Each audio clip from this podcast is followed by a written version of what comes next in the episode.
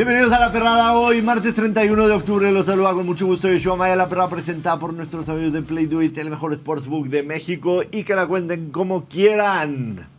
Mitad de temporada en la NFL, hoy a las 2 de la tarde se vence el deadline para hacer cambios y ya hubo un par el día de hoy. Bastante, bastante calladito el trade deadline en la NFL. Josh Dobbs se va a los Vikings después de que perdieran a el capitán Kirk Cousins. Además, los vergonzosos Osos de Chicago dieron una segunda ronda por Montreal Sweats, o como se diga, me vale madre. Además, se cerró ayer la semana 8 de la NFL con una victoria de los Lions en contra de los Raiders de Las Vegas. Una cosa de locos que los de Lions no hayan ganado la apuesta que yo metí, que era Team Total over de 27 puntos. Debieron de haberme hecho 78. Hicieron solamente 26. Y además, la Serie Mundial tiene ya a los Rangers de Texas ganando 2 a 1 con una victoria ayer 3-1. Corey Seager, que yo les dije que iba a ser el MVP, lo tomamos en más 520, hoy está en menos 170. Así que va bien nuestra apuesta. Necesitamos también que los Rangers de Texas ganen hoy y mañana, platicaremos de eso más adelante. Además, Lionel Messi gana su octavo balón de oro.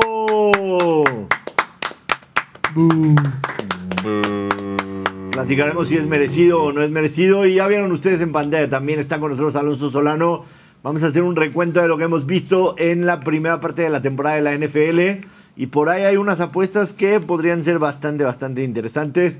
Revisaremos nuestros picks del Super Bowl, a ver cómo vamos cada quien. Y muchísimas cosas más. Así que quédense con nosotros porque la vamos a pasar de maravilla esta próxima hora. Estamos en vivo en YouTube, ya somos 70 mil en YouTube. Una cosa de locos. Digo, en, Facebook. Facebook. En Facebook, en Facebook. Pónganse pilas YouTube. En 70 mil ya mero, pero en Facebook somos 70 mil ya, así que nos pueden seguir también en Facebook. Gracias a toda la gente. Perdóname. ¿Es a mí? No, no, no. sí, la cagué. Era Facebook y no YouTube. Pero ya eh, somos casi 12 en YouTube. 12 mil en YouTube, 70 mil en Facebook. Una cosa de loco el crecimiento de la perrada, toda esta comunidad fantástica. Saludos a mi manada de hoy, Ana Valero, ¿cómo estás? Muy bien, muy contenta. Aquí está las leyendas. ¿Quién está? Está eh, Messi, Maradona. Ayer fue el cumpleaños de Maradona, que por cierto lo agradeció Lionel Messi en su speech. Dijo que le dedicaba un poco de, de todo esto. Y pues feliz, feliz por la pulga, un trofeo más, merecido o no merecido. Pues ya, la verdad que... Vale, madre. Ya lo tiene, ¿quién se lo quita? Nadie nadie. Platicaremos del balón de oro, creo que hay varias cosas interesantes, pero de todos los speeches de Leo Messi, creo que el de ayer fue el más emotivo, ¿no? Sí, claro. O sea, porque le cuesta mucho trabajo hablar en frente de la gente. Siempre es muy Evidentemente no se le da el francés, el español, el catalán. Oye, el español sí se le da bastante bien. no importa, no importa que no sepa hablar, la verdad es que para mí es el mejor jugador del mundo. Este, de la historia. Yo creo que abajito de Pelé. Porque lo de Pelé, pues obviamente eran otros tiempos, no había todo lo que hay ahora y todo lo que logró, y más con la selección, que es lo más difícil. Me parece que, ganar un mundial es muchísimo más complicado que ganar una Champions o, cualquier otro trofeo. Entonces, actualmente para mí, obviamente es el mejor. Y pues abajito de Pelé, el señor Leonel. La historia, buenísimo. Alonso Laro, bienvenido otro día a La Perrada aquí, ¿cómo estás? Eh, uh. ¿Te trata bien México, los mexicanos, el productor? Productor muy bien, todo muy bien, ya empleado de planta, ¿no? Aquí ya, segundo día, ya, Voy, a, voy, a, pasar por el cheque. Pero no, todo muy bien, luego de ver el lunes por la noche con eh, algunos traguitos de más, ¿no? Para, para saborear el lunes por la noche en, México y la victoria de los Lions del señor Elías. El señor Elías. Eh, platicábamos ayer porque vimos el partido juntos, acompañados de unas buenas cervecitas, unas alitas y así. Eh, lo de Davante Adams de verdad duele verlo así, ¿no? Porque es un top 5 wide receiver de la liga indiscutiblemente y la frustración brutal. Una atrapada, 11 yardas en un partido en el que los Raiders no podían mover el balón absolutamente.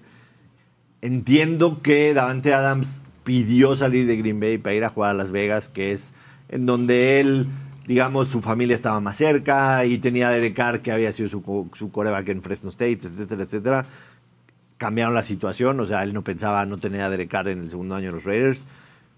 Él se metió en ese pedo, pero ahora quiere salir, por obvias razones.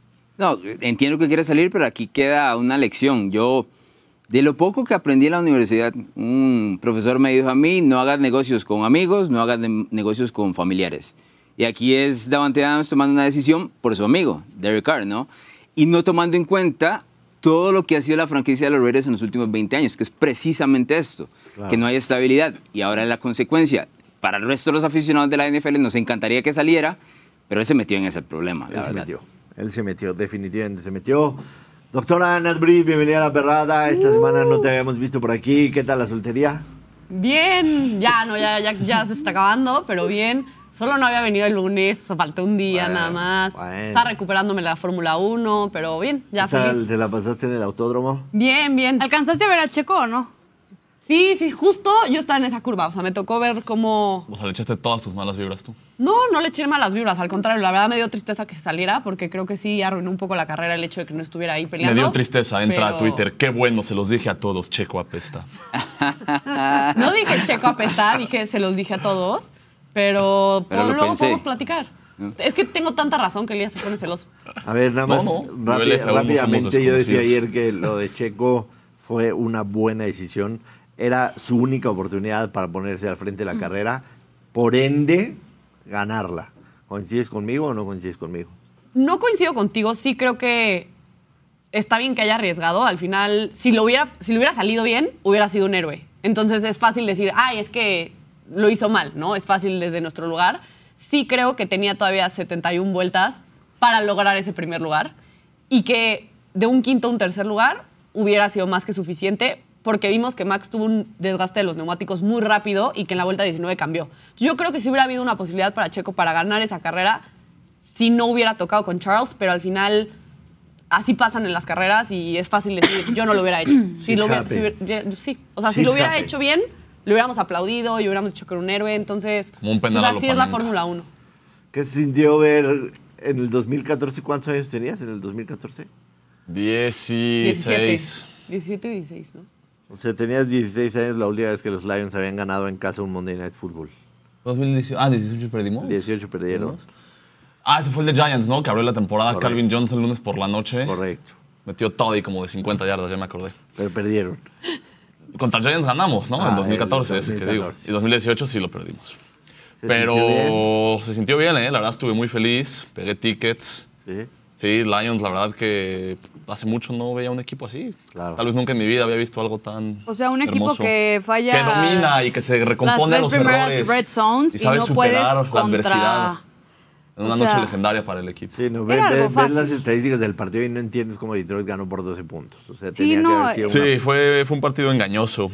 Pero se ganó, lo que importa, vamos Pero fue engañoso porque el partido estuvo complicado o porque los mismos Lions se lo complicaron. Por inoperantes, por inoperantes. Claro que sí es raro, o sea, normalmente somos un equipo muy bueno en zona roja, en red zone, y ayer no, por la razón que sea, porque marcaron fumble, porque Jared Goff Pero bueno, líderes de división, tranquilísimos, al Decía 6-2 de cara al bye, firmado donde sea, donde sea, quieras, en un cheque en blanco. Por cuanto quieras. Este, los Lions están, Alonso, para pelearle a San Francisco, Filadelfia y Dallas. Yo creo que están un paso un poquito más atrás de San Francisco y, Filadelfia, un pasito, pero sí tienen con quedarse, la verdad. Y los pondría por encima de Dallas yo en este momento. Por encima de por Dallas. Encima de Dallas la verdad. Y hasta de 49ers. Por me números, me no parece por un equipo, algo que le ha dolido a Dallas en esta temporada y que le puede doler este domingo contra Filadelfia, es que le cuesta los equipos físicos. Detroit es un equipo físico y le encanta eso y es rápido. Yo creo que en un eventual pareo, este, le daría, dependiendo de dónde juegue, ¿no? Pero le daría por ahí el camino a, los Lions. Eh, pero sí creo que ellos dos están un pasito abajo de, los otros. Ahora, los cuatro, de alguna manera, tienen algo sospechoso, que es parte de la NFL, ¿no? Voy, a ser muy simplista, estúpidamente simplista, porque no, no es así. Pero un equipo comandado por Jared Goff ¿Confías sobre un equipo comandado por Dak Prescott? Es que es muy simplista, vamos, vamos de entrada, muy, muy simplista. Yo lo, yo lo, Pero en el ranking de mariscales de campo, tipos como Kirk Cousins, Jared Goff y Dak están pegados uno del otro. Están en 10, 11, 12, ahí. Eso es. yo no entiendo la falta de respeto. No, a te, no te gusta Jared Goff, lo hemos hablado de toda la vida, pero es un tipo que mueve bien el, el balón, mueve bien el balón y confían en él. Ahora, vamos a ponerlo igual de simplista. En una eventualidad de, de playoff, ¿confías más en Mike McCarthy o en Dan Campbell? McCarthy. ¿Seguro? Sí. ¿Estás seguro? Sí, sí. ¿En qué? Porque yo no. ¿En cagarla A ver, qué? a ver, a ver. Campbell, ¿qué, qué ha, qué ha hecho Dan No, Campbell en la NFL? Está en camino. O sea, podrá ser McCarthy No, y pero a lo ver. hemos crucificado de arriba para abajo. Campbell llegó hace tres años. ¿Qué hace un McCarthy de tres años para acá? Nada. Campbell se lo lleva por ¿Nada? encima. ¿Nada? McCarthy, A ver, de mandar una corrida por el centro contra acá, Dallas con 20 segundos De para cagar y que te eliminen. Dallas ganó 12 partidos en cada una de esas temporadas. Sí, pero Detroit está empezando el proceso y ¿qué ha hecho Dallas? O sea, O sea, que no, no, Nada. está- no, la, la pregunta es Campbell McCarthy. por Campbell eso. McCarthy, sí. O sea, a ver, Campbell entró a un equipo que estaba 0-9, lo que tú quieras, perdimos la primera temporada, pero desde la semana 9 de la temporada pasada somos el mejor equipo de la liga, ¿no? La NFC de la liga empatado con 49ers y, Sí. y Kansas. O sea, es Kansas, 49ers, Detroit.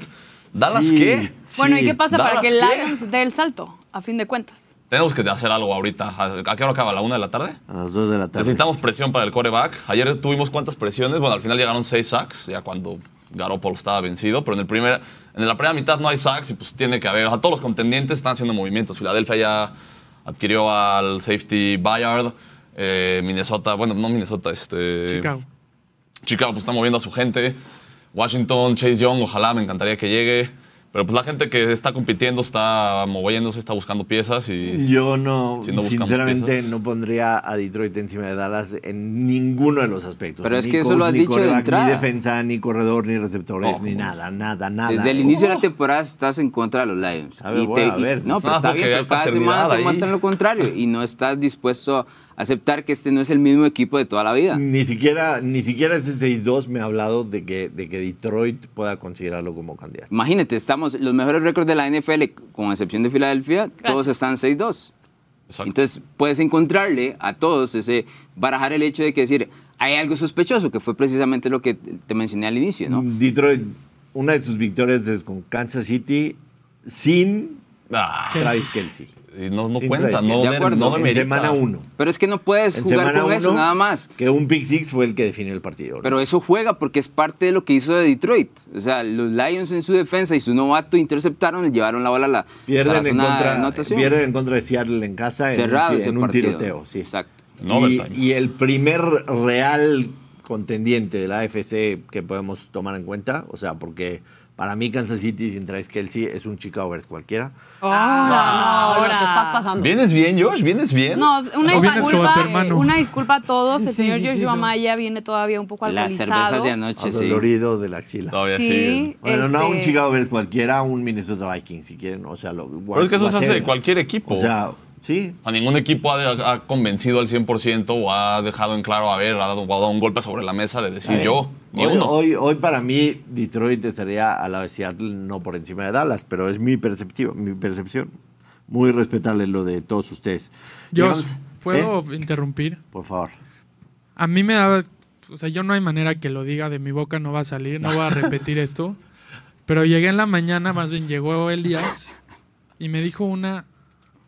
Verdad. Yo no, yo no lo puedo repetir, por favor, Elías. A ver, lo que le dije, estamos hablando justamente de este tema de mariscales. Ajá. Y yo lo que le dije, le dije, a ver, güey, te lo voy a decir, pero no quiero que te emputes, que me digas cosas, que me juzgues, porque tienes que escuchar muy bien las palabras. Así que le pido lo mismo a todos los aquí presentes, que escuchen muy bien la siguiente frase. Jared Goff es la versión light, light, reducida, reducida. No, siento que va a ser un idiota. La versión menos, la, la versión menor, light, reducida de Peyton Manning. No, sí. Pues sí. ¿Qué opinas? Es que yo, Esto se yo, fue a la yo fregada. trato de, de montarme De en el barco ayudarlo, y no ayuda a Pero este no hay cabrón. manera. No ayuda. Pero a ver, son Cada corebacks, vez que me pongo un pie encima del barco me empuja. Pues, oye. Te tira por la boca. son corebacks poco atléticos, pero que en el bolsillo te ponen un pase donde tú quieras. Güey, en tu perra vida vuelvas a comparar a No. Jared No. Goff con Peyton Manning, por favor. No mames, Peyton si quieres Manning es trabajo. top 3 histórico en la NFL. Por eso sea, dije versión reducida, No, no, light. no, no hay manera. No, hay manera. Abajo, No hay manera. abajo. Hasta yo, que no sé NFL, te En puedo cuanto decir, a güey, estás diciendo puras Peyton mamadas. Manning Dime un coreback actual que se parezca más a Peyton Manning que Jared Goff de la NFL. Nadie. No mames. Es que nadie se parece Sí, a Peyton Manning. Es que no Sí, es que no, alguien más. parece. Ni Jared Goff. ¿Has, visto hasta los bolillazos que lanzaba Manning? Son los No. mismos Sí. bolillazos que lanza Goff. Y dice Goff, sí, pero son bolillazos de touchdown. Igual que los de Manning. No, no. Nada, Igual. nada. Nada que ver. Igual. Hay que aceptar cuando uno se equivoca. No, te, puedo, comentar todo lo que la gente está poniendo en el chat, Elías. Este, por respeto a ti y, a tus familiares. Piden tu dimisión. No voy a dimitir. Tu dimisión. Piden tu dimisión. Eh, llegamos a prácticamente la mitad de la temporada. Son 18 semanas, pero los equipos juegan 16 partidos. Son 17, partidos. Prácticamente mitad de temporada. Vamos a ver los picks de Super Bowl que dijimos al principio de la temporada para ver cómo nos sentimos al respecto. Entiendo que Alonso Solano se pueda sentir mal, pero fue por una lesión o por un mal. Ah, El Butcher dio a los Bengals en contra de los Eagles. ¿Quién No está mal. Los Eagles tienen la mejor marca de la NFL. Los Bengals, eh, aunque están 4-3, eh, se ve que van en franco ascenso, ¿no? Su servidor dio el partido que vimos el domingo pasado, Bengals en contra de los 49ers, me fascina quedarme con ese. El productor dio a los Bills y los 49ers. Yo sinceramente creo que los Bills incluso podrían quedar fuera de playoffs eh, con el calendario que se les viene. Elías dio a los Bengals en contra de los Eagles, igual que el Butcher, igual que Natalia también. No, ¿qué te, yo dije Es cierto, es cierto. No, ellos, los tres tenían el mismo. Ah, pero era, no, perdón, era igual que Ana. Era igual que Ana. ¿Qué? Me están levantando falso. no, no, no. no, no fuiste. De los Eagles. Eran ellos tres. sí, eran Tú. Pero yo, yo no dije eso. Yo no dije Bengals. Yo dije que se repetía el Super Bowl del año pasado. Por eso. Chiefs. Este gráfico está sacado del programa del kickoff, donde sí dijiste eso, Valero. ¿Que dije Bengals? Pero si ni los conozco, ¿cómo voy a decir Bengals? No, yo dije que se repetía el Super Bowl del año pasado. Es verdad, ¿eh? Yo dije que se repetía el Super Bowl del año yo pasado. Le, yo le había preguntado si se repetía el Super Bowl del ¿Nos interesa un trade de guardias ofensivos? Sí, yo dije Kansas contra Eagles. No, no, ahora. Y me sigo quedando con mi Kansas contra Eagles. Ok, eh, Nat, eh, Nat, fue la que tenía igual que yo, digo, digo tenía Chiefs en contra de los 49ers. Eh, Alonso tenía a los Jets en contra de los 49ers, lástima de Aaron Rodgers, pero a pesar de todo, han ganado tres al hilo, tienen marca de 4-3. Aaron Rodgers estaba escuchando Delfines hacer el amor para recuperarse rápido, así que podría ser. Y Bruno tuvo a los Bengals en contra de los 49ers, igual que su servidor. Rubén tuvo a los Bills en contra de los 49ers. Creo que, mm, salvo Alonso por el tema de los Jets, se ve difícil que Zach Wilson pueda sacar partidos. Lo del domingo pasado. ¿Como que no vuelve Rodgers, me estás diciendo? O sea, cuando vuelvas, quizá. ¿Quién sabe? Quizás 10 días estén eliminados. No, puede regresar y le puede costar adaptarse, ¿no? O sea, no, no es como que va a regresar y va a ser. Sí, me cuesta mucho trabajo pensar que va a regresar. No, no, a ver. No, eso es lo que él está vendiendo, pero no tiene ninguna lógica. No tiene ninguna lógica. Y aunque regresa, pero también, digo, pro a los Jets, si regresa tampoco es como que es el coreback más físico que hay en la NFL. O sea, tampoco es como que necesitaría correr mucho o. O sea, puede ser un pro, puede regresar y. Él jugó una final de la Nacional en un pie. Recordarás, aquel ya contra Seattle tenía solo un pie. Correcto. andaba rinqueando y todo, y por poco eh, pasa a los Packers al, al Super Bowl. Sí. Que nadie puso a, Miami en los pronósticos. Nadie puso a Miami.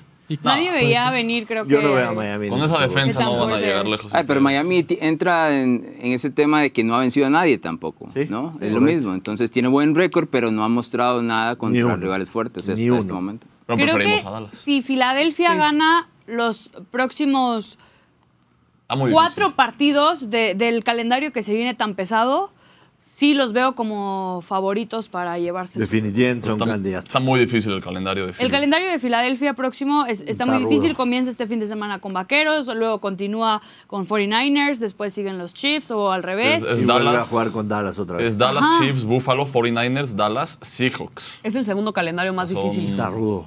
Está rudo. Todos tienen récord ganador. Entonces creo que con que saque cuatro partidos o cinco de los que le quedan, sí lo veo como aspirante. Está rudo.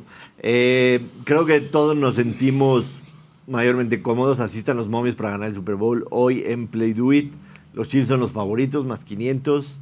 No tiene ninguna lógica, sinceramente. Eh, Filadelfia más 520. San Francisco más 600. Los Miami Dolphins más 900. Dallas Cowboys más 1000. Buffalo más 1200, Baltimore Ravens más 1200, Detroit Lions más 1300, ese más 1600 de Cincinnati es una... Es ese, ¿no? Es ese. Es ese. Ese es el número que salta. Más 1600 de Cincinnati. Olin. Eh, no, Olin. Ah, Olin. Olin y tiene que ser ya. Tiene que ser ya porque está ya, Tiene que ser ya porque le, le, ganan a Buffalo el próximo Sunday night y se va a reducir a a más mil máximo. Oye, Josh, ¿y los Ravens? Es que me gustan mucho. últimamente. En la lista más 1300. Más 1200, 1200 me parece. O sea, me parecen muy constantes. o sea, ofensivos. A ver, ¿puedes volver a ponerla? A ver cómo están los Ravens. Te la pongo. Gracias. te la pongo, que te la. Más 1200. Eh, yo, la verdad, sí me iría all in con los Cincinnati. A ti no te gustan los Ravens, ¿no? ¿No te gustan? ¿Por qué? Lamar Jackson. Pero ha ido mejorando muchísimo estas. ¿Qué es lo más lejos que ha llegado en playoffs? Han tenido una victoria en playoffs. No ha llegado a final de conferencia, ¿no? No, eh, ronda divisional. Titan se los trajo de hijo. Uno y uno tiene. Una, no sé. uno, los veo muy consistentes, tanto en ofensiva como defensiva. O sea, los números defensiva, están... Su defensa es legítima. Su defensa es legítima. El tema está, ¿cuál ha sido el problema en Lamar Jackson históricamente? La inconsistencia. ¿Sí o no? Estamos de acuerdo. Inconsistencia es un mayor problema. O sea, te puede dar un partido como te lo dio en contra de Detroit, que se vio brutal, pero la siguiente semana en contra de Arizona no tuvo un buen juego. Y una semana antes de Detroit tampoco tuvo un juego bueno. Para ganar el Super Bowl necesitas ser consistente al menos tres partidos. O sea, si terminas número uno en la AFC, tienes que ser consistente tres partidos para ganar el Super Bowl. Pero ese es el problema. Creo que ninguno ahorita ha demostrado consistencia. O sea, por ejemplo, los Dolphins. O sea, yo me acuerdo de los 48 puntos que le pusieron los Bills. Los Bills tampoco están siendo consistentes. Bueno, es que es consistencia en qué lado del balón, está bien. O sea, no vemos un equipo que sea consistente, que digas, me convence al 100%. Nada tiene, razón. El punto es que después de eso te agarras de lo que han hecho ellos en el, en el pasado reciente, ¿no? Entonces dicen, no, que no los estoy viendo ahorita, pero confío en este grupo de jugadores para, porque ya los he visto. y en la mar no lo hemos visto. Ahí es donde yo no confío en la mar. Eso es. Yo confío en lo que puede llegar a ser Cincinnati ofensiva defensivamente. ¿Sí me entiendes? O sea, que el núcleo está ahí y ya los he visto jugar en playoffs y sé que pueden dar uno. Pero bueno, así están los movidos. Eh, creo que todos estamos con un poco mayormente conformes con nuestro pick del Super Bowl, excepto tú. Si, si pudieras cambiar a los Jets, hoy a quién pondrías? Me gusta Cincinnati porque me ha gustado siempre. De hecho, no lo elegí porque sabía que lo ibas a elegir y dije, voy a variar. Y entendía que todo el mundo me iba a tildar de loco por el tema de Nueva York. Pero yo le vi un camino con Aaron Rodgers, muy claramente, ¿no? Obviamente, eso debió haber sido el primer signo de que esta temporada todo lo que yo toque al carajo, ¿no? Porque duró cuatro jugadas y se fue. cuatro snaps. Los Está bien, no hay problema. Pero diría que Cincinnati en este momento es el que tiene más valor dentro de la AFC por el crecimiento que ha tenido en las últimas tres semanas y específicamente por el duelo en San Francisco, que ahí viste y te mostró todo lo que necesita para ser un equipo de, semana va y Joe Burrow parece estar al 100% otra vez. Dice Daniel Ocelli por acá que los Packers Daniel Ocelli, el Butcher. Ah, el Butcher, mejor conocido para los compas. Eh, que los Packers son consistentemente malos, que si eso no. ¿Quién habló de los Packers, Daniel? Ya pon atención, güey, qué pedo. ¿Qué ganas Estamos hablando de contendientes, de equipos relevantes. Qué ganas de joder a Nat Butcher esta semana. No cayó en provocaciones, Nat. No, no va a caer. Este. Um, vamos a ver. ¿Qué tenemos de, de, las divisiones? ¿Qué tenemos? Los momios por las divisiones de las que están apretadas. Exacto. A ver, ponme, ponmela otra vez. Pónmela otra vez para ver. Esta es la de Bengals, que creo que es la que más. La AFC Norte, que está bastante, bastante apretada. Baltimore es líder. De hecho, todos los líderes de división en la AFC tienen marca de 6-2. Menos 115 Baltimore, menos, más 300 Cincinnati, más 500 Cleveland, que está arriba en los standings de Cincinnati. Sin embargo, lo de Sean Watson no sabemos qué tan grave o no puede ser. Bueno, los tres están 4-3, si no me equivoco. Pittsburgh, Cincinnati, Cleveland y Baltimore es el único que está... Baltimore 6-2, exactamente. Para mí, insisto, ese más 300 de, Cincinnati tiene muchísimo valor. definitivamente, y se van a enfrentar un jueves por la noche también. Eh, va a ser en Baltimore, ¿no? Pero ya con un Cincinnati completo que va a ser un juegazo, la verdad, va a ser un juegazo. Y yo no pensaría que Baltimore va a barrer todo el resto de la temporada, ¿no? especialmente el resto de la división, porque tiene que recibir a Pittsburgh, tiene que recibir a Cleveland. O sea, y Ravens visita también a Jaguars y a 49ers. Sí, o sea, hay partidos, hay partidos, hay partidos rudos. Sí, en semanas consecutivas. ¿Y son qué? ¿Es un juego de diferencia? Bueno, juego y medio tomando en cuenta el, el, pareo que ya tienen. Sí. Eh, ¿Qué otra división tenemos por ahí? ¿Qué otra división? Pues Seahawks que va de líder y. A pesar de todo, San Francisco es muy favorito. ¿Qué número ese? Eh? Muy favorito es. Muy favorito. Menos 271. Eh, ¿Le ves? ¿Ves camino a que Seattle pueda ganar la división? pues tendría que sacarle aunque sea uno a San Francisco en el, duelo, particular. Pero yo creo que estas son las líneas de apuestas no sobre reaccionando sobre lo visto en las últimas tres semanas, que fue lo que hablamos ayer, ¿no? O sea, hay, hay un tema donde puede ser alarmante lo de San Francisco, pero no vamos a brincar inmediatamente a eso. Yo mantengo que siguen siendo favoritos para ganar esa división, a pesar de que están en el mejor momento posible. Claro. ¿El este de la NFC cómo está? ¿De la AFC o de la NFC? AFC. Ay, a ver, ponla. AFC, NFC. Esta me gusta. Según yo, Bill sí le va a ganar la división a Miami. No, güey. Los Bills. Dos días, ¿eh? A ver, está atractivo, sí, tomando en cuenta sobre todo que Buffalo arrancó la temporada como favorito para la televisión. Estaba en negativo cuando arrancó. Correcto. Eh, Miami pagaba más 180 para ganar la división. Más 180. Yo, yo, yo desde el principio, y recordarás, yo te dije que me costaba trabajo ver a Buffalo llegando a los playoffs y que para mí era Miami a ganar la división. Entiendo que no le han ganado a nadie, pero sí creo que que es mejor equipo que Búfalo, pese a que en ese partido no se demostró. su calendario está fácil, lo que queda. A lo mejor no del Búfalo inicial. El de Miami, la segunda parte del calendario de Búfalo es la más difícil de sí. Y la de Miami está Y la de Miami está facilísima. A Búfalo lo platicamos, le quedan salidas visitando a Filadelfia, visitando a Cincinnati esta Próximo semana. domingo. Visitando a Kansas City. Tiene que ir a Miami también. Tiene que ir a Miami, a jugar. Y visitan, bueno, y reciben a Dallas también en la 15. No está nada fácil. No, está complicado. No, se ve camino para que Buffalo pueda ganar. Y Miami fuera de Kansas, que es ahorita en Frankfurt, pues tiene Raiders, Jets, Commanders, Titans, Jets, Dallas, Ravens y Bills. Titans es derrota, ¿no? para Titans. Seguramente. Pero tras de eso le favorece el hecho de que tiene que enfrentarse a Kansas City, Kansas City siendo local, pero es en Frankfurt, no en Arrowhead. Correcto. Favorece. Ahora, con ese calendario pensarías que deben de ganar la división, pero también te da a pensar de que no habrán tenido grandísimas pruebas en la temporada y que en playoffs podrían ser un candidato grandísimo a ser one and done, ¿no? O sea, primer partido y para afuera. Sí, fácilmente, ¿no? Pero especialmente porque la defensa no ha mostrado nada bueno y es en enero necesitas algo de defensa. Bueno, el regreso de Jalen Ramsey definitivamente les va a ayudar mucho, pero les ha costado el inicio. Ahora, viendo esos dos calendarios, sí está difícil para Búfalo, la verdad, ganar esa división. Sí, no se ve el camino.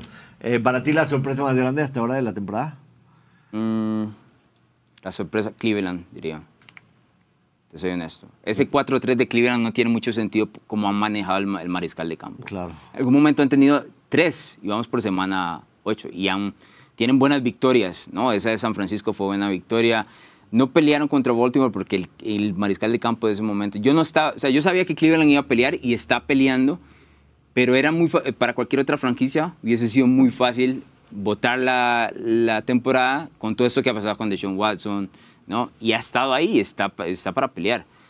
Eh, a mí, yo te diría que los Jaguars, ve los 6-2 sólidos, sí. podría ser la sorpresa de la temporada. Sí pensamos que ganan la división, pero se ven un equipo sólido, la verdad. Como te, como te dije ayer, creo que es uno de los... Está aprendiendo a no perder esos partidos tontos, ¿no? Que a veces tienen los, los diferentes... El factor Peterson, ¿no? Sí, y, y, y, es un hecho de, la, de que hay algún tipo de maduración de Trevor Lawrence, ¿no? No es, no es el mariscal de campo perfecto que pensábamos si llegaba a la NFL, pero camina su equipo lo suficiente como para ganar. ¿Y pensar una decepción hasta ahora? ¿Una gran decepción?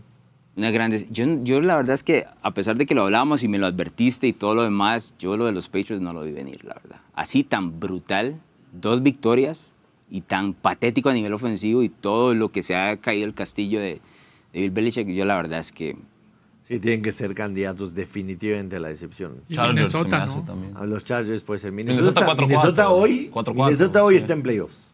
Sí, de sexto, séptimo lugar. Hoy está en playoffs, como quieras.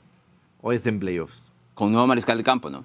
Josh Dobbs. Josh Dobbs, lo otro día Josh Dobbs. Ese se ajusta al, a que se olió desde ayer, ¿no? Porque desde ayer en la mañana dijeron o es Kyler Murray o es Josh Toon, pero no va a ser Josh Dobbs y ya se anuncia que Josh Dobbs se va a Minnesota para pero ese es de los que agarra el bolsito y se va para cualquier ciudad y juega para cualquier equipo y lo hace relativamente bien. el año pasado con Tennessee en las últimas semanas fue el que cerró y por poco los mete a postemporada. Ahora vemos con Arizona sin talento y pasa Además estuvo ya en Minnesota, ¿no? no recuerdo la Minnesota verdad. lo seleccionó del draft, ¿no? No, recuerdo, no lo recuerdo. Porque como es tan trotamundos, ¿no? Y pasa por todos lados. Josh Dobbs. Ha estado en Steelers, Jaguars, Browns, Lions en Practice Squad, Titans, Browns, Cardinals y Vikings ahorita. Sí, lo- con los Steelers fue el. Yo sí lo recuerdo en los Steelers. Los Steelers. 2021, creo que fueron los que 2020, lo 2021. No sé, pero bueno. Josh Dobbs regresado de la Universidad de los Volunteers de Tennessee. Ese era el nuevo quarterback de los Minnesota Vikings. Eh, ¿Qué más tenemos? ¿Qué más tenemos? ¿Qué más tenemos? Los premios también de ofensivo y defensivo del año. A ver, muéstrame. Muéstrame. Ofensivo y defensivo. Tyreek Hill y McCaffrey pagan más 129. Igualito. AJ Brown más 1000. Yo le pondría a AJ Brown Claro, más 1000, claro. pero lejos. Lo ¿Te gusta platicamos. J. Brown, no? Sí, claro. Si. Tyreek llega a las haciendo 2000 el- yardas, Es una locura. Es una locura. si Tyreek llega a las 2000 yardas, creo que estaban muy parejos. O sea, Tyreek está en ritmo a como 2100 yardas y AJ Brown abajito, como a 1900 y Pero también los dos a rebasar el récord de Calvin Calvin, Johnson con sí. un partido más, pero los dos a Exacto. rebasar. Ahora, tengo una pregunta. Sos coordinador defensivo en este momento. Tienes que enfrentar a Tyreek o a AJ Brown, ¿no? Y tienes que detener a alguno de los dos. ¿Cuál es más sencillo de tener? Eso? Porque están haciendo temporadas brutales. ¿Cómo? ¿Cuál, ¿Cómo? cuál te gustaría más tener que enfrentarte si sos coordinador defensivo? AJ Brown. ¿Sí? Sí. ¿Tú? Híjole. Tyreek tiene una particularidad que no tiene nadie, es la velocidad. O sea, Imposible atraparlo. es imposible seguirlo. Y AJ Brown a veces le pones doble cobertura y tampoco es suficiente, ¿no? El segundo touchdown te en contra de los. Sí, sí, sí. de los- de los Commanders, doble Buena cobertura, pregunta. la pones arriba y no lo va. Pero a Sí, ver, el, tema, sí, el tema es que si le pones eh, triple cobertura, dejas libre también a, a Claro, los otros que sí. tiene Filadelfia. Sí, Entonces, son los números, ¿no? Claro. Mira, sí ha habido partidos, al menos esta temporada, bueno, uno o dos, cuando se queja con Jalen Hurts, que pues mínimo como que lo pudieron contener, ¿no? A AJ Brown. Pero Tyreek Hill ni un partido han podido. O sea, ¿cuántos touchdowns lleva de más de 40 yardas? O sea, nadie le ha encontrado ni una solución. O sea, AJ Brown como que lo puedes contener un poco más, aunque no sea tanto. Pero pues Tyreek Hill, tú dices, ¿qué tan difícil puede ser si sabes que va a correr a toda velocidad al touch? Pues le pones a alguien y lleva Yo, cuántos creo- touchdowns yo creo que la clave no está en 40 pensar yardas. en los wide receivers, está en pensar en el quarterback. Claro. ¿Quién es más fácil de, de, de contrarrestar? ¿Tua o, Es Jalen Tua. o Jalen Ahí está al revés, Y es ahí Tua. Tua. Es Tua. Y más por la línea de Philly, que Entonces tiene todo ahí el tienes tiempo que del mundo. pensar. Cuando logras, cuando tu línea defensiva con cuatro logra presionar a Tua, cuando tú logras presionar a Tua con cuatro y le tiras siete para atrás, Sí. ahí lo metes en problemas serios. No, uno de los detalles que tiene Filadelfia a su favor en esta temporada es que el equipo se adapta a lo que necesita el partido. Tanto en ofensiva como en defensiva, más en ofensiva. O sea, te ha ganado, ellos han ganado diferentes encuentros de muchas maneras. Y eso es muy difícil en la NFL. Hay equipos, por ejemplo San Francisco, que si no va adelante en el marcador, se le complica la vida. Filadelfia tiene más opciones en ese Mucho sentido. más recursos. Claro. Mucho más recursos, 100%. Pero a ver, o sea, McCaffrey sigue metiendo touchdown todos los partidos. AJ Brown más de 120 yardas, ¿no? 125. 125 No, lleva en seis varios ya partidos. con- Y Tyreek touchdown. pues va a romper el récord. O sea, ¿qué tiene más valor de esas tres Para cosas? mí, para mí los tres, pero si tú me estás dando más 129, más 129, un 10 a más uno. 1000, Sí, el pues más- evidentemente voy a tomar el más 1000 cuando veo a los tres con muchas Claro. posibilidades. Esa es mi manera de pensar. En el tema de los defensivos, está Micah Parsons, Está eh, parejito, parejito, Parsons, parejito. Garrett. Parson Garrett y Watt, ¿no? Y, J- y- Y TJ Watt, sí. Watt. Y Trent TJ Watt, Jordan. Trent Jordan Watt. Yo creo que Miles Garrett, Garrett. Ha sido el mejor. ha sido el mejor. Ha sido el mejor. Y, y colabora en equipos especiales, defensa, lo que quieras.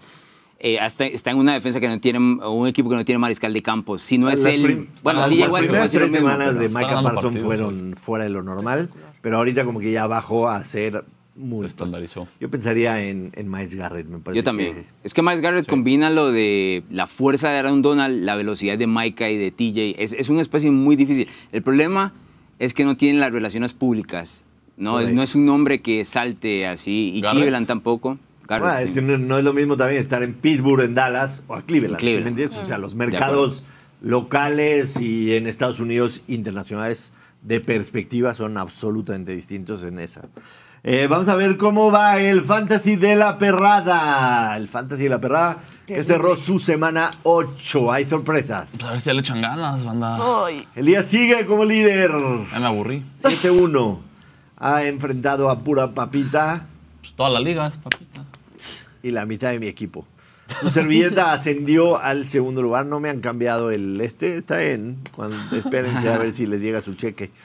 El productor que perdió en contra de su servidor pasa a tercer lugar. Ana Valero se mantiene en cuarto lugar. Bien, Ana. Ahí vamos. Su primera temporada de Fantasy 5-3 está bien. Alonso, pese a que en un par de semanas no alineó a nadie, está A ver, esta semana alineé. Esta semana lo hiciste. Ojalá que ese 5-3 y estar en, en postemporada te, te anime a hacer un poco más. El Bocher una victoria esta semana lo catapultó al sexto. El invitado bajó y está fuera de playoffs. El patrón tuvo una victoria convincente esta semana. ¿Contra quién? Le puso. Le ganó. ¿A quién le ganó el.? ¿A no sé Fer si- Navarro? El A patrón Navarro, le ganó creo, a a Navarro. No, a Pedrosa. A Ah. Pedrosa, pero con muy buena cantidad de puntos, ¿no? 133 puntos. 133 puntos. Se puso Ya las ponle, un pilas. ox, ya ponle un oxo al patrón, güey. Eh, pues cómo no. En el Oxxo se puede depositar a Play Do It y, y también cobrar. Y te atiende Poncho de Nigris. Además, exacto. Ya no. Navarro da vergüenza, Navarro. Pedrosa da vergüenza. Natalia más vergüenza, pero Natalia tiene un pretexto válido, la verdad. Su mente está en otro lado. Lo que sí es una, una desgracia es el tío Play Do It, que le ha hecho caso a todas las malditas diapositivas de Elías Justo. y sigue uno. Y por eso logró ganar su único y mísero partido, porque sin mí, en el subsuelo. ¿Tienes diapositivas? Tengo diapositivas. ¿Va a ser rápido? Va a ser de volada. Martes de diapositivas con Elías, el fantasy fútbol, a quién levantar y a quién tirar. Venga. No, ya es otro, otra modalidad. A ver, venga, vamos a ver. Porque ya estamos en la semana 9 y pues ya tan tarde en la temporada, pues ya es muy... Es complicado. Es complicado encontrar gente que te vaya a rendir como todo el año, como en su momento lo fueron Puka Nakua, este, Jerome Ford, todo este tipo de gente que pues, sale al principio del año. Es mucho más difícil que aparezcan tarde en la temporada.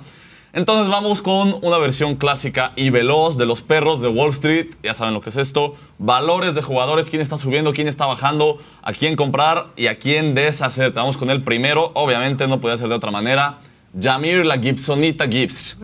La Gibsonita ya explotó, ya llegó, ya está aquí.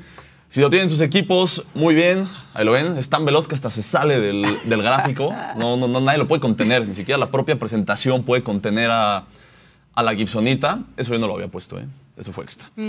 Pero este muchacho ya explotó y sí, regresa a Montgomery, pero su valor ya está por los cielos. Si les da Por miedo el regreso de cielos. Montgomery, por los cielos. Ay, güey. Si les da miedo el regreso de Montgomery, porque sí, se van a dividir, no será todo el backfield para él, pero si les da miedo el regreso de Montgomery, pueden aprovechar para venderlo como nunca antes. Les pueden dar hasta dos titulares por. ¡Ay! Chase Young a los 49ers, caray. ¡Wow! Yo lo quería en mis Lions. Ponme musiquita de Breaking News, porfa. Sí, a la mitad de la presentación, aguántense.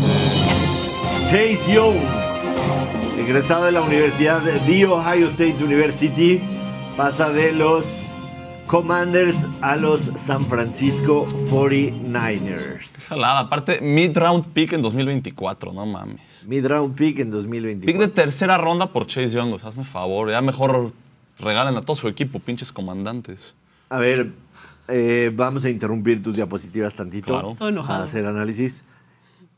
Hubo una firma de la temporada baja que fue Hargrave. Javon Hargrave, sí. De Filadelfia. No ha dado el ancho en San Francisco. No, esto, Nada. esto es una respuesta a lo que hablamos ayer de que las defensivas secundarias de San Francisco están endeble, que si no llegan los cuatro frontales, no hay cómo, ¿no? Esa es precisamente una respuesta a eso. Necesitas meter más talento hacia eso, por lo que están dando la posibilidad de Chase Young. Fue un- una segunda selección global del draft. Eso es lo que se mueve San Francisco. De hecho, San Francisco y Filadelfia se pegan en eso, ¿no? En. Cómo conseguir y cómo darse una ventaja eh, moviéndose en agencia Tremendo movimiento de los 49ers. O sea, vas Es bueno, a tener de un, bueno. lado, Pero de Washington- un lado a Bosa y del otro lado. Como bien dice Alonso, fue segunda selección global y le sacaste una tercera ronda. Ya no, ya no quería. O sea, esta se fue Sweat en la mañana con Chicago. Por eso, pero pues mínimo sí puede sacar una primera ronda y más a San Francisco, Es que, que, lo es que ni ¿no? siquiera, o sea, la realidad es que ni siquiera en Washington funcionaron como tenía que ser.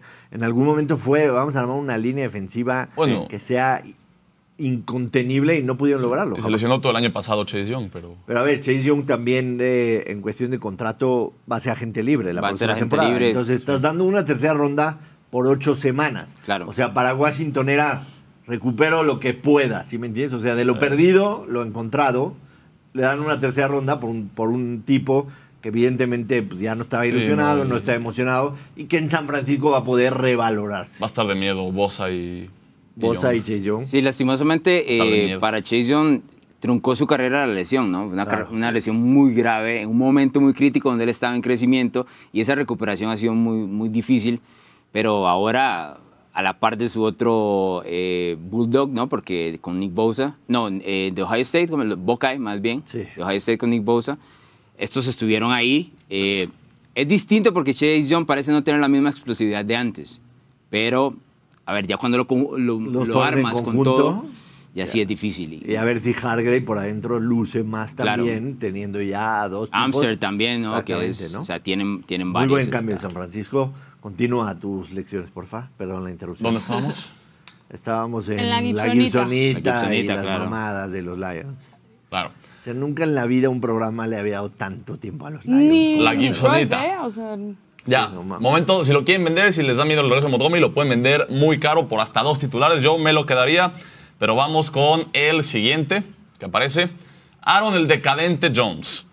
Lo decíamos, lo decía el Bucho en los comentarios. Se desapareció. ¿Se puede regresar, productor? Para que vean el movimiento todos otra vez. Por favor, otra vez. Ahí está. Todo lo relacionado a Green Bay, perdón, pero da tristeza. Da pena. No es operante, no funciona. Nada está cuajando en Green Bay. Estamos todos tristes con, con esta situación. Bueno, no, yo no estoy triste. Estamos todos felices con que Green Bay esté así de mal. Pero Aaron Jones en el Fantasy, la verdad que ha sido una basura. Sí se veía venir antes de la temporada. Ya no fue seleccionado en las primeras rondas, fue como tercera, cuarta ronda. Pero Green Bay y su ofensiva simplemente no, no carburan. Ni entre que está lesionado, y entre que entra y sale del lineup. Tiene en la temporada solamente 123 yardas por tierra. O sea, la Gibsonita ayer tuvo más yardas Terrible lo de Aaron que el decadente en la temporada. A lo que Terrible. Sigue, el que sigue. En caída libre, su valor. De esas, eh, vénanlo por lo que puedan. Will Hellmans Levis, este le va a gustar a Alonso. Ahí, solo yo leo en pantalla MVP, dice. Casi. Ahí está con su mayonesa. Este hombre va en ascenso. Si necesitan coreback, él podría estar en los waivers. De hecho, debería de estar en la mayoría de los waivers de, de todas las ligas. Pero Alonso, números impresionantes en su debut: 238 yardas, 4 toddies.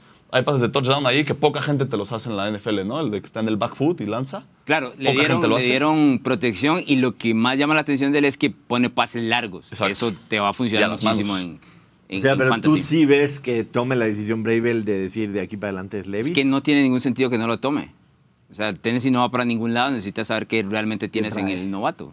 Exacto, su valor está subiendo, corran por él, debería estar en los waivers, corran por el mayonesas Levis, le gusta el café con mayonesa. Siguiente, ah, estamos todos bien. Que por cierto, para los que pregunten, el día de mañana el productor es cuando va a pagar su apuesta porque hoy hubo unos problemillas técnicos. Sí, no traje la corbata no se preocupen de que lo vamos a hacer pagar la apuesta, Ojo que la va a pagar. Ocho y media de la mañana le escribí, yo lleva la fue mi Culpa, fue mi culpa. o sea, yo estoy dispuesto, ahí está mi traje. Fue mi culpa. ¿Y acabó tu presentación? Faltan uno, ¿no? ¿O dos? Uno. el último. Kyle La Fosa Pitts. Me das tristeza, me das asco, me das pena. Todo eso y más. Qué agresivo, carajo. Sí. Sí, sí, sí, Ni siquiera lo tengo en ningún equipo, pero solo lo odio. Es triste verlo cómo funciona en la ofensiva de Atlanta, lo que platicábamos ahorita. Ahí está, de que lo desaparezcan una jugada donde John Smith lanza el balón a alguien que no es Drake London con Kyle Pitts bloqueando. O sea, Arthur Smith quiere que su gente haga de todo menos producir en el fantasy. Parece que tiene algo personal contra todos nosotros, así que su valor está por el subsuelo. Nunca había estado tan bajo, nunca había estado tan triste, tan asqueroso. Ya está hasta para tirarlo al bote. Y creo que ya es el último. Ya es el último. Ah, el último. Chuba Chobahoba Hubbard. Este hombre ya le quitó la chamba a Miles Sanders. Miles Sanders dio un estrepitoso y un llamativo 0.0 la semana pasada. Si lo escucharon bien, jugó. Jugó el partido y dio 0.0. Ese backfield es de Chubajuba. Estamos todos contentos. Es un hombre que todos queríamos desde que McCaffrey estaba ahí. Lo agarrábamos siempre por si McCaffrey esto, aquello. Chubajuba ya es el dueño de ese backfield. Su valor está por los cielos también.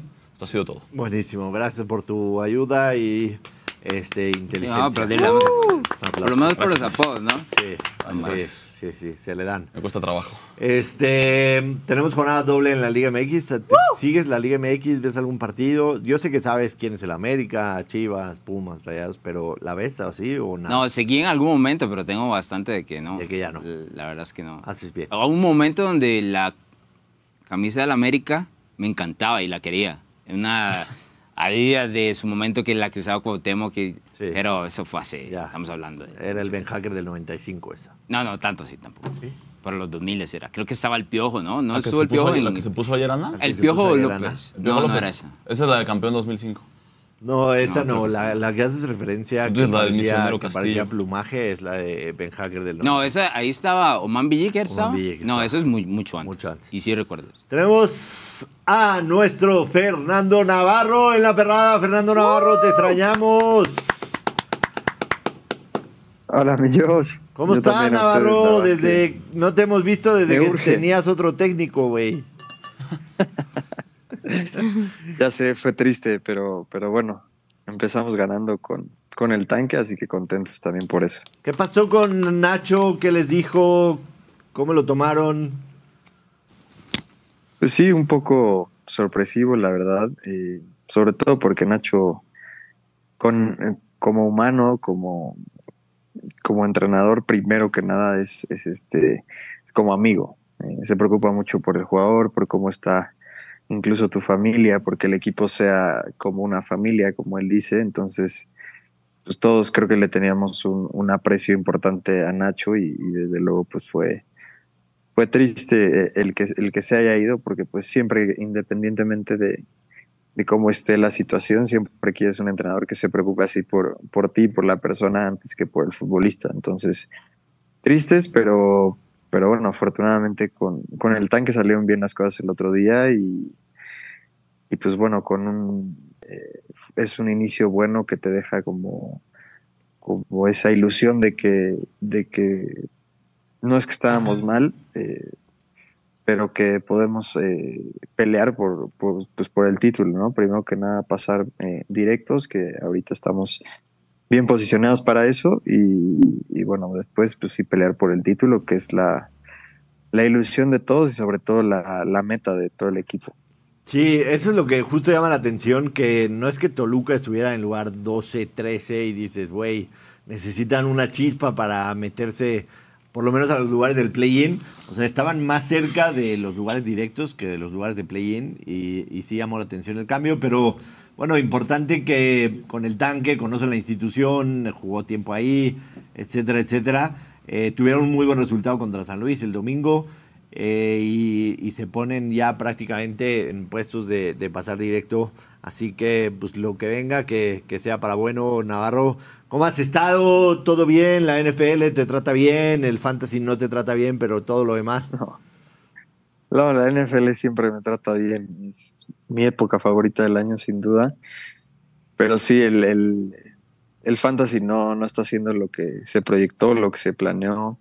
Se me fue Chen a la, al ER, entonces me ha costado creo que mucho esa parte y Yo te apoyo con un par de no corredores. eh. termina por- Yo, te, Elías. yo te facilito un par de corredores. Elías Que está buscando todo es que un trade, pero este, Elías está buscando trade por No, todos ahí lados. te pero- va. Pero, si haces un trade, quiero que sepas que Mac- Ana Valero se sale de la liga.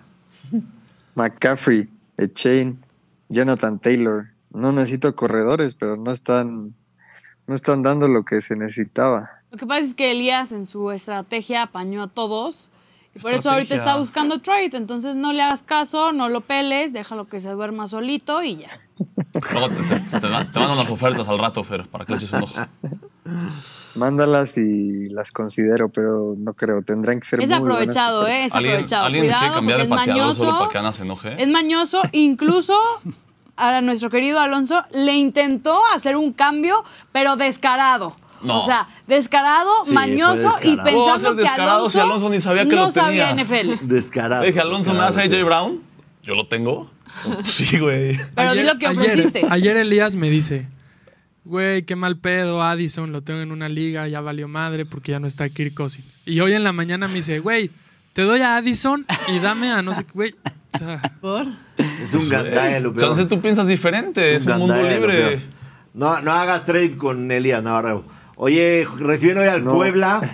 Este, Lo podemos vetar por Gandaya. Sí, Ay, estaría bien, ¿eh? Hacemos. Yo tres apoyo entre la moción. nosotros y Solo así pueden un pacto de cachorro de oro. caballeros. Jornada de doble. Navarro reciben al Puebla hoy en casa. Este partido que los pondría definitivamente entre los primeros seis de la tabla.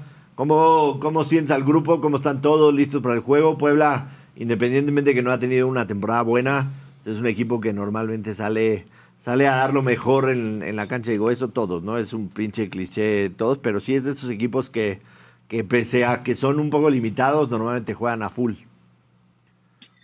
Sí, justamente, esa es como la, la idea cuando, cuando enfrentas a equipos así y, Puebla lleva siendo un rival muy complicado por esto que dices ya, ya durante un rato, entonces la idea y el plan de juego siempre empieza por eh, al menos estar a la misma altura eh, físicamente y, de ganas en cuanto a, a, lo que ofrezca Puebla y después tratar de superarlos con, con fútbol, ¿no? Pero sí una, una jornada doble que por lo menos a mí nunca me ha tocado, eh, atípica en cuanto a horas de descanso, puesto que jugamos el domingo y otra vez vamos a jugar martes.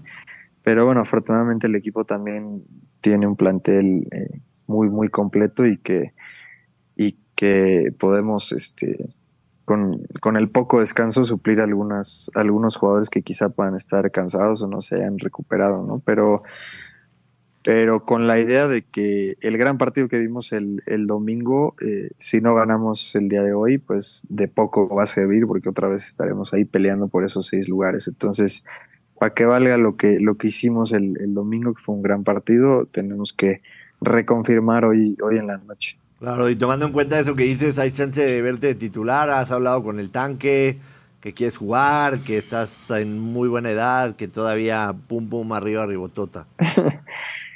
Sí, eso sí, me la das que ganas nunca, nunca me ha faltado. Querer jugar mucho menos, a veces es difícil estar en la banca y, mentalmente estar ahí eh, al 100% porque pues estamos aquí para jugar, entonces eh, eh, es a veces complicado, pero, pero bueno, ahora con, con nuevo técnico y con un buen resultado, pues estamos a las en, la mejor disposición de, del tanque, si, si, me necesita para jugar, si necesita entrando de cambio, también con la mejor disposición que, que se pueda para, para ayudar al equipo y, sobre todo poniendo eso primero. El equipo es lo más importante antes que cualquier jugador, entonces lo que sea mejor para el equipo siempre va a ser lo más importante y obviamente yo desde mi lugar siempre esperando que, que sea dentro de la cancha, pero si no es así, pues tocará apoyar como, como lo he tratado de estar haciendo todo este torneo y que el equipo le, vaya bien. Objetivamente, Fernando Navarro, Lionel Messi merecía ganar su octavo balón de oro. Yo sé que eres eh, guardiolista, mesicista y todo, pero objetivamente Messi merecía ganar su octavo balón de oro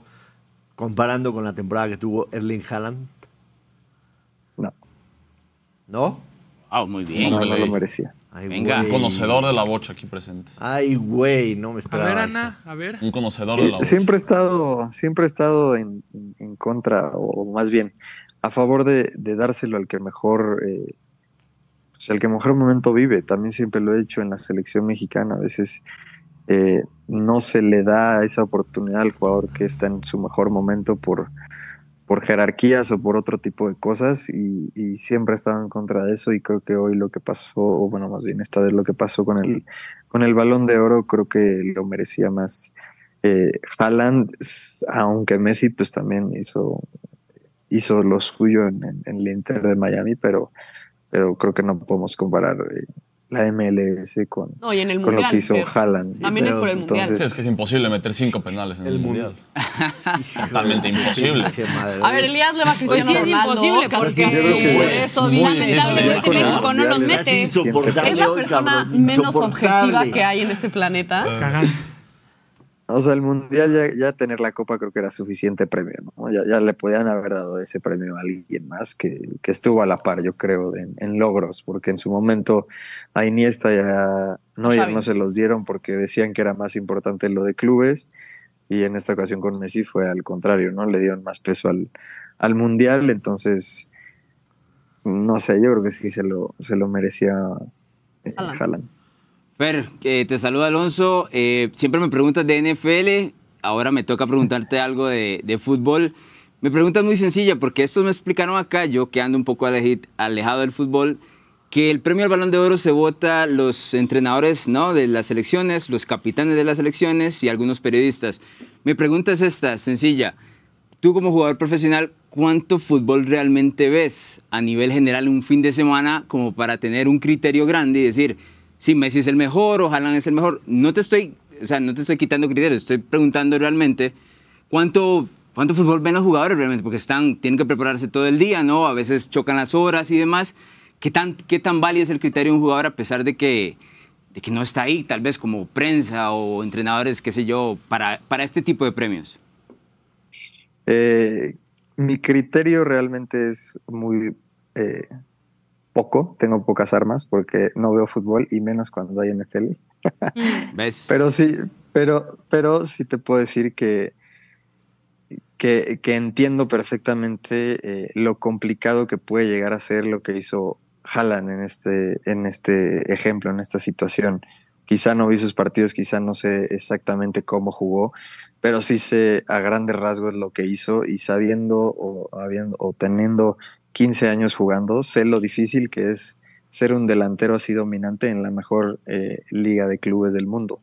Y hacer lo que hizo me parece algo que merecía un balón de oro, sin demeritar evidentemente lo que, lo que hizo Messi, pero creo que en este, en este sentido, a lo mejor Messi tuvo cinco o siete buenos partidos en el Mundial y le dan el balón de oro por lo que hizo durante un mes. Sin embargo, Haaland fue constante durante pues todo el año. Entonces eso es, me parece que se le tiene que premiar más a la constancia que al resultado eh, de, un mes y medio, dos meses de, de, buenos resultados en, su equipo con Argentina, ¿no? Pero la constancia es lo más difícil de sostener en cualquier deporte y creo que Haaland fue constante durante un año. Entonces creo que se le debería de premiar eh, más por eso.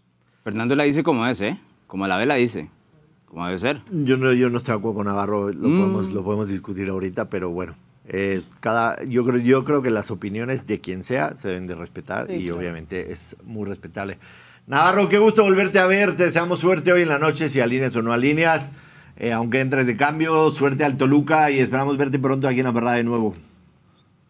Muchas gracias, espero la próxima semana sí estar por ahí. Venga, abrazo grande a Navarro, hasta la próxima. Gracias, Fer. Bye, Fer, mucha suerte. Este, respecto al balón de oro, primero que nada, eh, quiero decir dos cosas. Número uno, en nuestra vida no vamos a volver a ver un jugador que gane ocho balones de oro. Número uno. Número dos, no vamos a volver a ver un jugador que gane su primer balón de oro y 14 años después gane su, su octavo balón de oro o gane otro balón de oro. O sea, con una distancia de 14 años que vuelva a ganar un balón de oro, no lo vamos a volver en la vida. Yo nada más les quiero hacer una pregunta con respecto al balón de oro. Déjenme elaborar. Va. Déjenme elaborar. ¿Qué tiene más mérito? ¿Haber ganado el mundial con esta Argentina o haber ganado. ¡Ay! ¿Qué? Haber ganado. Güey, ¿todo bien? Te, dije, te pedí que me dejaras elaborar y luego, luego a tus mamadas. Perdón, perdón, perdón. ¿Te diste cuenta de lo que dijiste? Sí, haber ganado.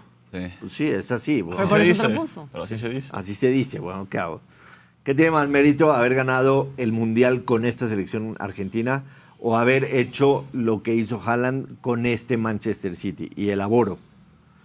Dime un jugador quien tú quieras que hubiera sido, en lugar de Messi, referente de la selección argentina y hubiera cargado a Argentina al título del mundo? O dime si un delantero top 10 lo ponías, top 10 del mundo, lo ponías en lugar de Haaland y hubiera tenido los mismos resultados con el Manchester City. No. ¿Qué tiene más mérito? Es que no se trata de eso. Porque si no, en 2010, como dijo Navarro, lo ganaba Iniesta o Xavi, y en 2014 lo ganaba algún alemán, y en 2018 lo ganaba Mbappé, y en 2022 pues, se lo dieron a Messi. No es, no es el Mundial. cuando hablabas de Xavi o Iniesta, esa selección española volaba. Y a pesar de todo. pero volaba por ellos, ¿no?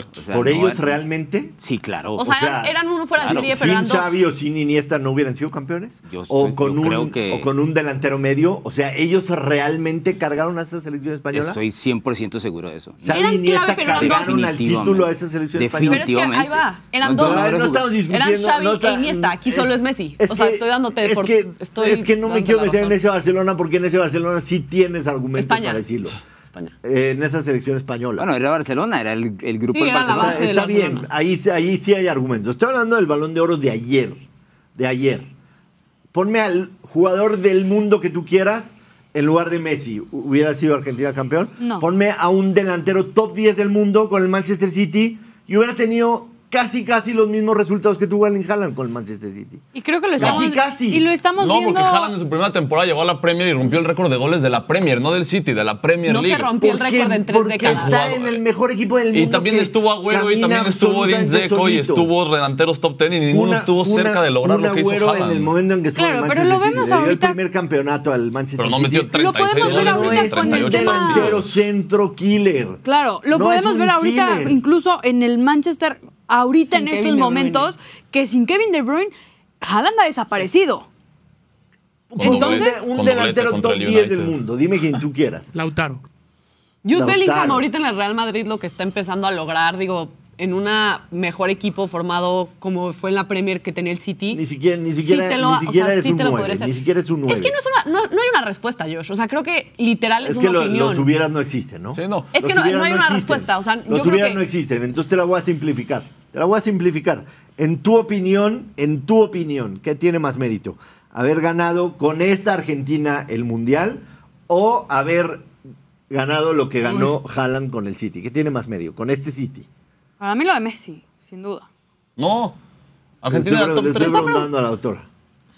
Que manda besos y enchueca la boca porque no sabe qué responder. No, yo creo, es que yo, a ver, yo venía con la idea, porque sabíamos que íbamos a hablar de este tema, de decir Haaland. O sea, para mí lo que hizo Erling Haaland con el City, o sea, la Champions Premier fue fuera de lo normal. Espectacular, goles, Platicando con campeonatos, alguien que sabe mucho de ¿Qué fútbol. tiene más mérito? Simplificado. El mejor torneo del mundo es el Mundial. O sea, es lo mejor que puedes ganar. O sea, todo el mundo quiere ganar un Mundial. El Mundial los- es lo mejor que hay. a los Más que la Champions, más que la 35 Premier, años, más que la FA Cup. A los 35 años haber hecho a esta Argentina campeón o hacer lo que hizo Haaland con este City. Yo la verdad te voy a ser, ser honesto, yo No creo que hay una, una respuesta correcta aquí. No, no hay una respuesta verdad. correcta. Sí, creo que ya Hay argumentos para los dos lados. Los dos tienen sólidos. sus Está bien, méritos. entonces ¿Y qué es más, más fue- difícil? Ganar el mundial así. ganar el Mundial lejos. El triplete de, de Haaland o ganar la League's Cup. Por eso le dieron el balón de oro. De verdad, entre tú y Elías no se hacen medio, güey, no mames. Y te no voy a decir algo, en sí. Digo, al final, cuando leías los... es- fue algo curioso, cambiaron los criterios este año. Cuando leías los criterios, en los criterios venía que sea un hombre determinante en su equipo.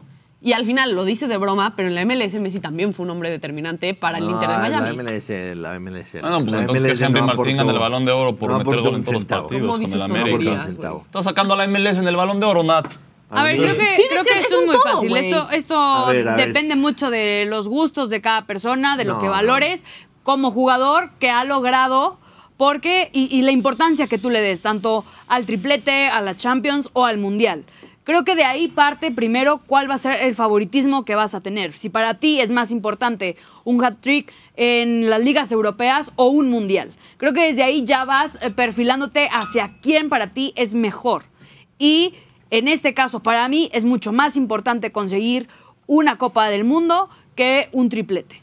Así de fácil. Por Entonces eso también lo yo, por ahí... como si Messi solito Elías, ganó el Mundial. Elías dice, fue muy fácil meter cinco penales. Pues muy fácil. Pues no, porque México no pudo. quiero- ¿Qué hizo Messi en la tanda de quiero- penales? no contra metió, los- no Holanda. metió los cinco, Rafa. Eh, Josh. Error el de México. El de, El de digo, Polonia. No te desgastes, lo hice porque es, trae el bicho trae anotado la espalda. Ronaldo. Yo nada más quiero que dimensionen la carga emocional y la presión que tenía Messi por ganar ese mundial. Claro. Cada que se paraba enfrente del balón para tirar un penal, la carga emocional y de presión que tenía por ganar ese mundial.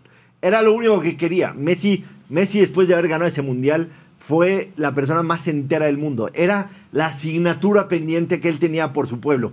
Era el quitarse todos los fantasmas que habían atrás de él. Era el quitarse las comparaciones. Era el decir, nunca va a llegar a ser como Maradona.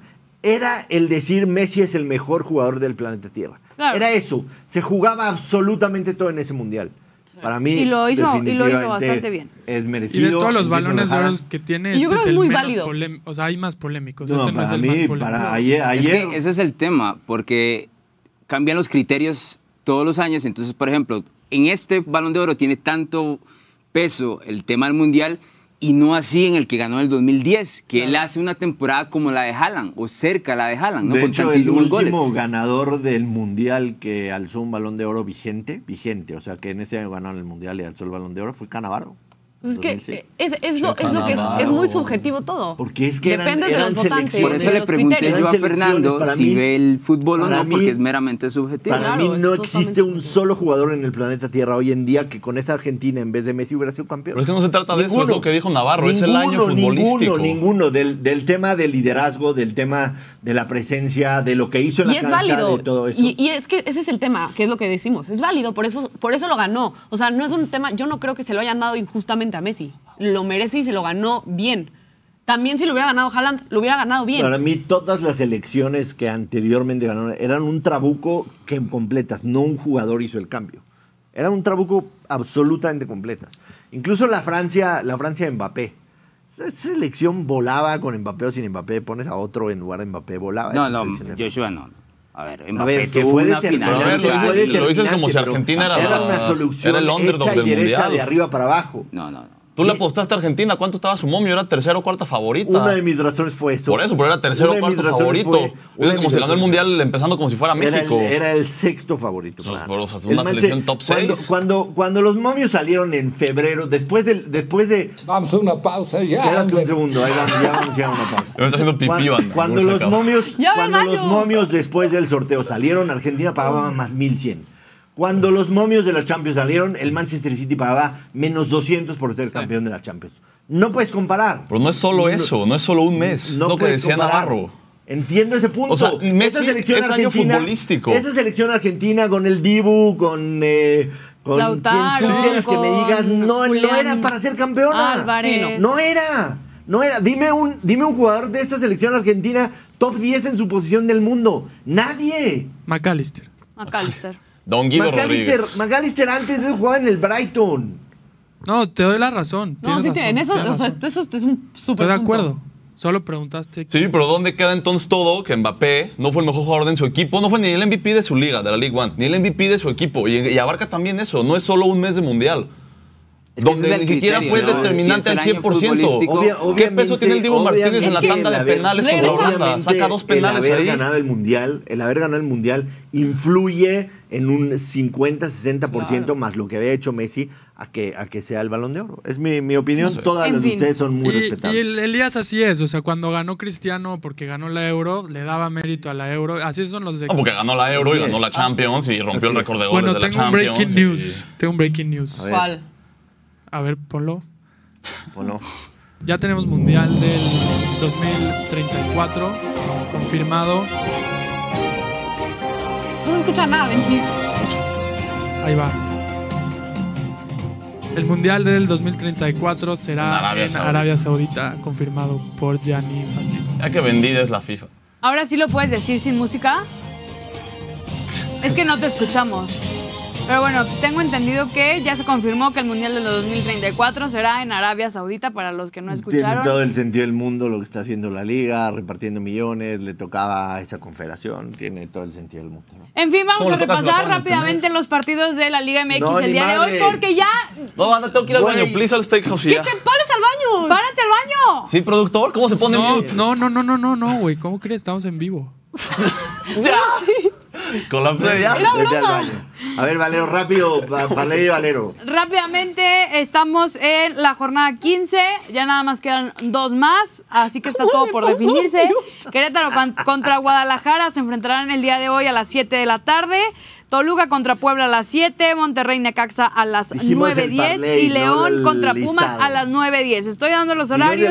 no y ya voy a dar el pa- pedorros. Yo no tengo la culpa de que te hayas tardado 80 años di- di- discutiendo si Messi merecía ganar o no. Toluca contra Puebla, obviamente confiando en Fer Navarro, es Olin al Toluca. Money Line, obviamente, eh, siendo muy favorito contra el Puebla, que va de penúltimo lugar. Querétaro contra Guadalajara. Pues más de 1.5 goles. Espero que Paunovic, después de la goliza que le puso el equipo de los Tigres, pues se recupere porque lo necesita para poder amarrar algún Shit, qué lugar. tu Parley.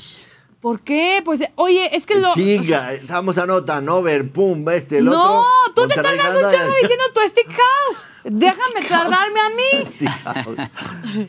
El León contra Pumas, ambos equipos marcan, eso espero, después de todas las multas que ha pagado el turco Mohamed. Y Monterrey contra Necaxa, ahí usted defina como quiera, pero pues obviamente mi corazón si Monterrey sigue no le gana a Necaxa, mañana incendiamos esa. No, claro que no, no le dan caso, ya está chochando. Ya la, gente dice que está chochando desde hace rato. no les quiero dar la por razón. Favor. No Vamos les al Steakhouse. Se acabó Valero, vamos al Steakhouse. Ya son las dos y, ¿Y la serie? ¿Y la serie mundial?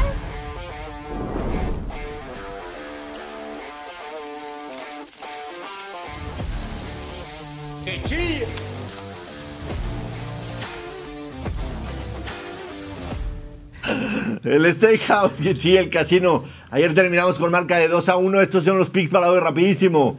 En la Serie Mundial vamos con los Rangers de Texas a ganar. Partido de bullpen de ambos equipos. Los Rangers de Texas no han perdido en toda la postemporada de visitante. Vamos a que sigan ganando de visitante. En el Maction, empieza Maction, la, la conferencia del MAC. Juega martes y miércoles. Vamos con el Team Total Over de los Rockets, Toledo Rockets, Team Total Over de 32.5 puntos. Y en la NBA vamos con el Magic más 6 y medio de visitante en contra de los Clippers. Los Clippers dieron a la mitad del equipo por James Harden, que van a estar volando hoy, y los que llegan no van a jugar hoy. Magic más 6 y medio. Ese fue el Steakhouse y lo hacen un parlay más 569.